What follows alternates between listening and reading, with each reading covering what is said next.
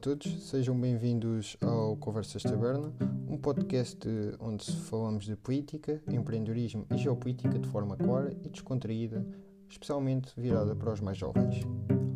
Hoje teremos o primeiro episódio, onde iremos falar das eleições presidenciais de Portugal, do dia 24 de janeiro, e iremos abordar a mudança na política interna e externa do presidente Joe Biden, que tomou posse no dia 20 de janeiro de 2021.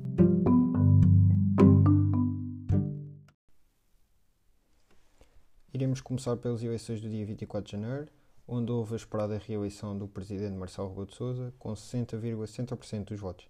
Temos aqui uma clara vontade dos portugueses em dar continuidade ao trabalho até agora desenvolvido pelo presidente Marcelo Rebelo de Sousa, um trabalho de proximidade, de estabilidade e de discurso moderado. Estas eleições foram marcadas pelo extremismo, tanto no lado da direita, com o candidato André Ventura, como do lado da esquerda, como já estamos habituados há muitos anos, com João Ferreira pelo Partido Comunista, como pelo Marisa Matias do Bloco de Esquerda à vista de todos, vemos uma clara derrota da esquerda, uma mobilização dos eleitores da esquerda para a candidatura de Ana Gomes, uma candidatura que teve os 500 mil votos de protesto contra a ascensão da extrema-direita na nossa democracia, não esquecendo a movimentação de um número significativo de eleitores do Partido Comunista para o Chega no Alentejo, onde André Ventura ficou em segundo lugar em quase todo o Alentejo. Voltando à noite do dia 24 de janeiro, vemos uma noite cheia de discursos de vitória. Vemos um partido morto como o CDS em perigo de extinção nas próximas legislativas, a tirar partido da vitória do presidente Marcelo. Verdade, teve o apoio do CDS, mas a mobilização de eleitores do CDS para o candidato Marcelo não é compatível com o exorbitante discurso de vitória levado a cabo por Francisco Rodrigues dos Santos. O líder do CDS, recentemente, teve uma forte contestação interna, onde o seu cargo esteve em perigo e, mais tarde, iremos analisar, juntamente com um dirigente do CDS, numa entrevista. Fiquem atentos ao Instagram do Conversas Taberna. Continuando com a análise, vemos um partido, e vou dizer sem morrer, que é o partido como o PS, a decorar a vitória com a reeleição do professor Marcelo, um ex-dirigente do PSD, candidato apoiado pela direita moderada e representante da social-democracia. O aproveitamento do PS, com a forma que tem vindo a atuar desde a eleição para o secretário-geral do António Costa, é algo que merece uma análise no episódio futuro. Uma demonstração do jogo sujo e troca tintas por parte desta aula que está no poder do PS. Ana Gomes decorou a vitória ao derrotar o seu adversário direto, o André Ventura, estando o seu principal objetivo concluído, o segundo lugar. Sem o apoio do seu partido, Ana Gomes merece a declaração de vitória. Já André Ventura, mesmo tendo posto publicamente como objetivos a segunda volta e o segundo lugar, e não tendo alcançado ambos, declara a vitória. Verdade? Fica em segundo em 14 distritos do país, algo que deve ser analisado pelos partidos moderados, especialmente os de direita. Em breve, tentarei explicar e analisar juntamente com vocês o fenómeno de Chega. Passaremos para Rui Rio, líder do partido, vencedor da noite, faz um discurso fraco e com grande foco no segundo lugar de André Ventura, o que sendo este projeto apartidário, mas não escondendo a minha social-democracia, deixa-me um pouco preocupado com o futuro do meu partido. No caso de Tiago Maia, com uma subida até muito considerável por parte da iniciativa liberal, com resultados bastante interessantes, e que já podemos analisar como uma consolidação da iniciativa liberal na nossa democracia. Para acabar esta breve análise aos resultados, temos de falar de Vitorino Silva, ao dar o exemplo com uma campanha quase totalmente online, enquanto se pedia ao país para confinar e uma boa prestação nos debates.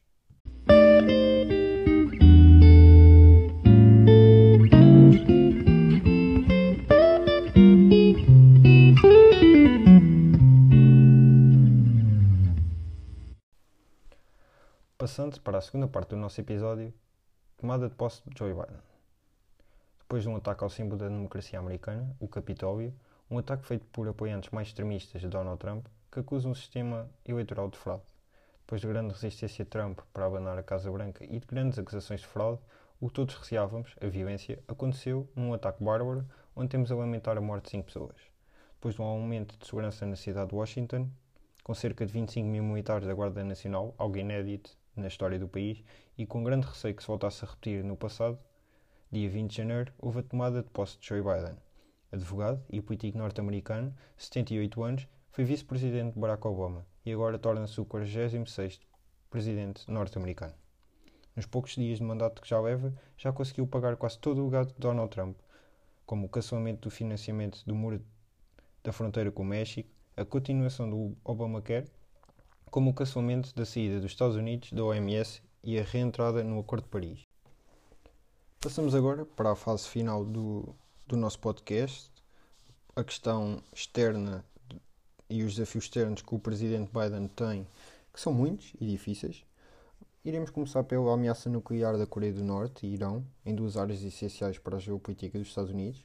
Vimos por parte de Donald Trump uma política mais agressiva perante o Irão, com a saída do acordo nuclear, um ataque drone que matou o general da Força Quds, um ramo do exército revolucionário iraniano responsável pelo financiamento e treino de grupos rebeldes em países vizinhos do Irão, como o Iraque, a Síria e o Líbano. Donald Trump, no início do seu mandato, teve fortes passos na diplomacia com a Coreia do Norte, com o encontro na área desmilitarizada no Paralelo 38, com Kim Jong-un e mais tarde uma cibeira bilateral no Vietnã, que acabou mais cedo com a falta de consenso entre Trump e o ditador norte-coreano, afetando o trabalho que até ali tinha sido desenvolvido. E ficaram aqui estas questões externas para resolver para Joe Biden, já que Donald Trump não as conseguiu resolver não podendo ficar de fora a ameaça chinesa a nível económico, com a grande guerra comercial que houve entre Xi Jinping e Donald Trump, como a nível de influência no Mar do Sul da China, área onde a China construiu ilhas artificiais e posicionou meios militares para controlar aquela área, onde, por curiosidade, passa 30% do comércio mundial e, e tem enormes reservas de petróleo e gás natural.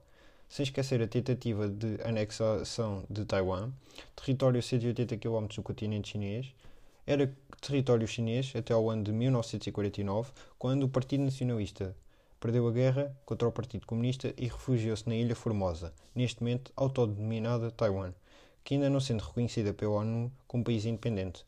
Uma pequena curiosidade é que o nome Formosa foi dado no ano de 1542 pelos portugueses. Podemos ver já algumas movimentações de Biden na sua visão que tem para a política externa.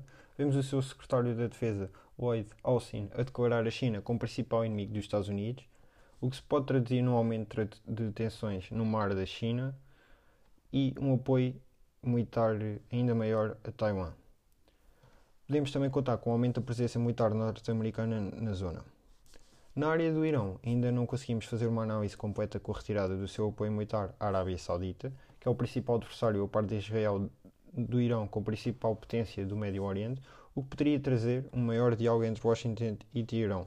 Mas vemos, ao mesmo tempo, os Estados Unidos assinar um acordo material militar com Israel de 9 bilhões, o que não deve agradar o Irão, sendo desta forma difícil de prever a forma como o presidente Biden irá tratar deste assunto.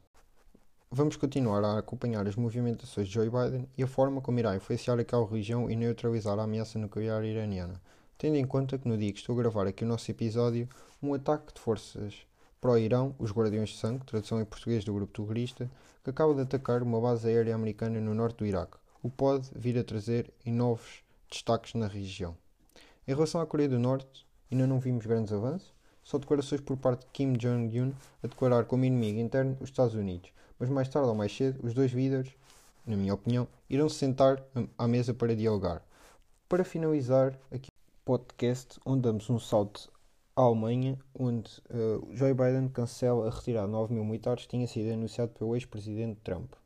Podemos ver que, mesmo com tantos conflitos em várias partes do mundo, Joe Biden não esquece a ameaça russa à Europa nem os seus aliados europeus. Chegamos agora à parte final do nosso primeiro episódio. Mais tarde iremos atualizar estes temas tanto no nosso podcast como no Instagram. Espero que tenham gostado e vejo brevemente.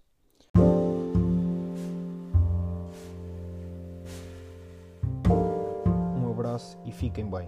Obrigado.